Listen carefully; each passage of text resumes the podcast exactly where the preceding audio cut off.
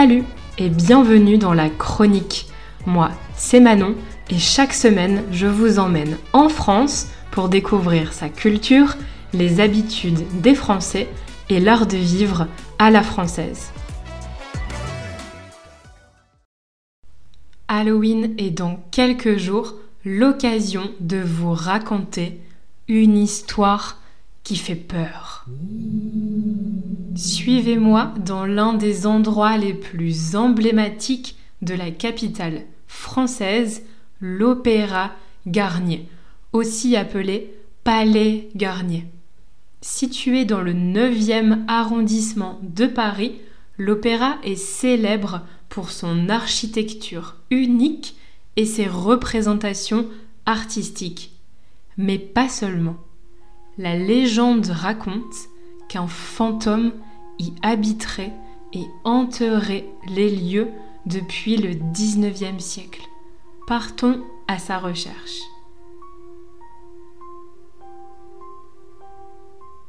Comme d'habitude, si cet épisode est trop difficile à comprendre, pensez à m'écouter en lisant la transcription. C'est gratuit et c'est sur le site frenchcoffeebreak.com. Le palais Garnier a été construit par l'architecte du même nom, le jeune Charles Garnier, chargé par l'empereur Napoléon III de construire une académie impériale de musique et de danse. C'est la 13e salle de spectacle construite à Paris. Les superstitieux voient ici un signe. Était-ce de mauvais augure pour l'avenir? Après 15 ans de travaux, l'Opéra Garnier est inauguré le 5 janvier 1875. Le nouveau monument de pierre, de marbre et d'or est accueilli triomphalement.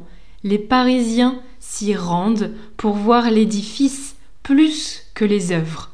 On s'y presse pour être vu, notamment dans le grand escalier, pensé pour être un lieu mondain où on se montre dans sa plus belle tenue de soirée, au bras de son époux ou de son épouse. Le lieu est simplement grandiose. Même sa scène est restée pendant de nombreuses années la plus grande scène du monde avec une surface de 1350 mètres carrés. Pour vous donner un ordre de grandeur, on pourrait y mettre l'arc de triomphe. Mais des rumeurs sordides circulent. On raconte qu'un fantôme hanterait les lieux depuis le XIXe siècle et serait à l'origine de nombreux drames. On peut faire le parallèle entre ce fantôme, nommé Ernest, et un célèbre personnage de fiction, né de l'imagination de l'écrivain Gaston Leroux. Ce personnage, nommé Éric, a été le héros d'un roman publié en 1910. L'histoire a eu tellement de succès qu'elle a été adaptée dans le monde entier sous forme de pièces de théâtre, films et comédies musicales. Mais le fantôme de l'opéra est-il vraiment une invention littéraire? On peut se poser la question car l'écrivain Gaston Leroux s'inspire de faits réels et mélange dans son récit le fantastique avec la réalité du lieu. Des événements troublants ont en effet eu lieu à l'Opéra Garnier, ce qui viendra semer le doute dans la tête des Parisiens. Tout commence le 28 octobre 1873 quand un terrible incendie se déclare dans un immeuble situé tout près de l'Opéra Garnier, alors en construction. L'incendie fait de nombreuses victimes, dont une jeune danseuse fiancée à un musicien avec qui elle devait se marier quelques semaines plus tard. Le jeune homme survit au drame, mais grièvement brûlé au visage, il en sort défiguré. Son visage est recouvert de cicatrices. Il a tout perdu. Son physique, l'amour de sa vie et la promesse d'un bonheur à venir. Tout le monde le croit mort dans l'incendie, mais honteux de son apparence immonde, il se réfugie dans les sous-sols de l'opéra voisin. Il consacre son temps à la musique. On l'entend d'ailleurs parfois jouer la marche nuptiale qu'il avait composée pour sa bien-aimée.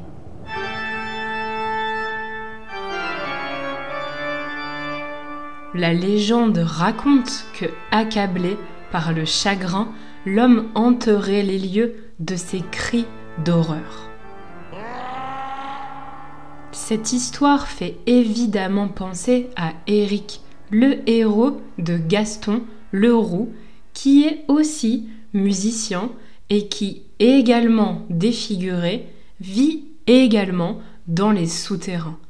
Honteux de son apparence, il porte toujours un masque pour cacher son visage, comme on peut le voir dans les comédies musicales ou les films qui ont adapté le roman. De quoi alimenter l'imaginaire collectif et créer la psychose. Désormais, lorsque des événements inexpliqués ont lieu au Palais Garnier, on les attribue aux fantômes. Et des drames, il y en a eu beaucoup au Palais Garnier. D'abord, on a retrouvé le corps sans vie d'un homme dans les souterrains de l'opéra. D'ailleurs, saviez-vous qu'il y a un lac sous l'opéra Garnier? Oui, oui, sous l'opéra, à une dizaine de mètres en dessous de la Seine. Il s'agit en fait d'un réservoir d'eau mis en place lors de la construction du monument, puisqu'il est en fait bâti sur une nappe phréatique. Quand il fait cette découverte, l'architecte Charles Garnier décide alors de retirer l'eau à l'aide d'une pompe, mais il n'y est jamais arrivé. L'eau revenait toujours. Il a alors une idée de génie. Pour éviter que l'eau de la nappe phréatique inonde sans cesse les lieux, il décide de construire une réserve d'eau au-dessus pour stabiliser le bâtiment. Aujourd'hui, ce lac artificiel est peuplé de poissons, mais pas seulement. On dit que le fantôme y erre encore. Mais revenons notre histoire. Un homme a donc été retrouvé mort dans les souterrains. Il se serait pendu, mais fait étrange, la corde n'a jamais été retrouvée. Peu de temps après, une chanteuse aurait aperçu plusieurs fois un homme mystérieux dans sa loge, la pièce où les artistes se reposent et se préparent avant un spectacle. Elle y aurait vu un ange de la musique, couvert d'un masque et d'une cape noire. Elle aurait aussi entendu plusieurs fois une voix prononcer son prénom la nuit. Le 20 mai 1896, un autre accident meurtrier a eu lieu en plein milieu d'une représentation, dans la salle de l'opéra le contrepoids de 7 tonnes servant à retenir l'imposant lustre de la salle de spectacle tombe suite à la rupture inexpliquée d'un câble et s'écrase sur une spectatrice qui meurt sur le coup. Cette spectatrice était assise au siège numéro 13. Alors personne n'a cru à une coïncidence quand en 1932, une jeune élève de ballet, qu'on appelle un petit rat, serait tombée dans l'escalier monumental de l'opéra et aurait été retrouvée morte sur la 13e marche. Décidément, le nombre 13 ne porte pas chance au palais Garnier. D'ailleurs, par superstition, il n'existe pas de loge d'artistes numéro 13. En revanche, une loge intrigue tout le monde encore aujourd'hui. Elle porte le numéro 5 et c'est la loge attitrée du fantôme. Son nom est même affiché sur la porte. Les employés de l'opéra ont d'ailleurs avoué qu'aucun artiste ne souhaite occuper cette loge et pourtant on y entend des bruits parfois. Vous voyez, il existe. Si vous n'y croyez pas, voici d'autres preuves de son existence qui pourraient vous faire douter. Direction New York. En 1986, à Broadway, au beau milieu d'une comédie musicale consacrée aux fantômes de l'opéra, un lustre se détache, tombe et se brise. Heureusement, personne n'a été blessé. Plus récemment, en 2016, encore à Paris, le théâtre Mogador prend feu juste avant le début de la toute première représentation de la même comédie musicale.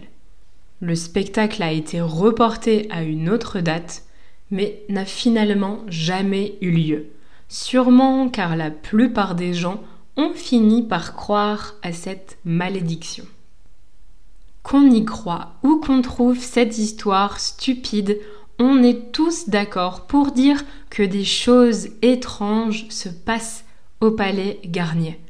Mais s'agit-il d'une série de coïncidences ou existe-t-il vraiment un fantôme de l'opéra?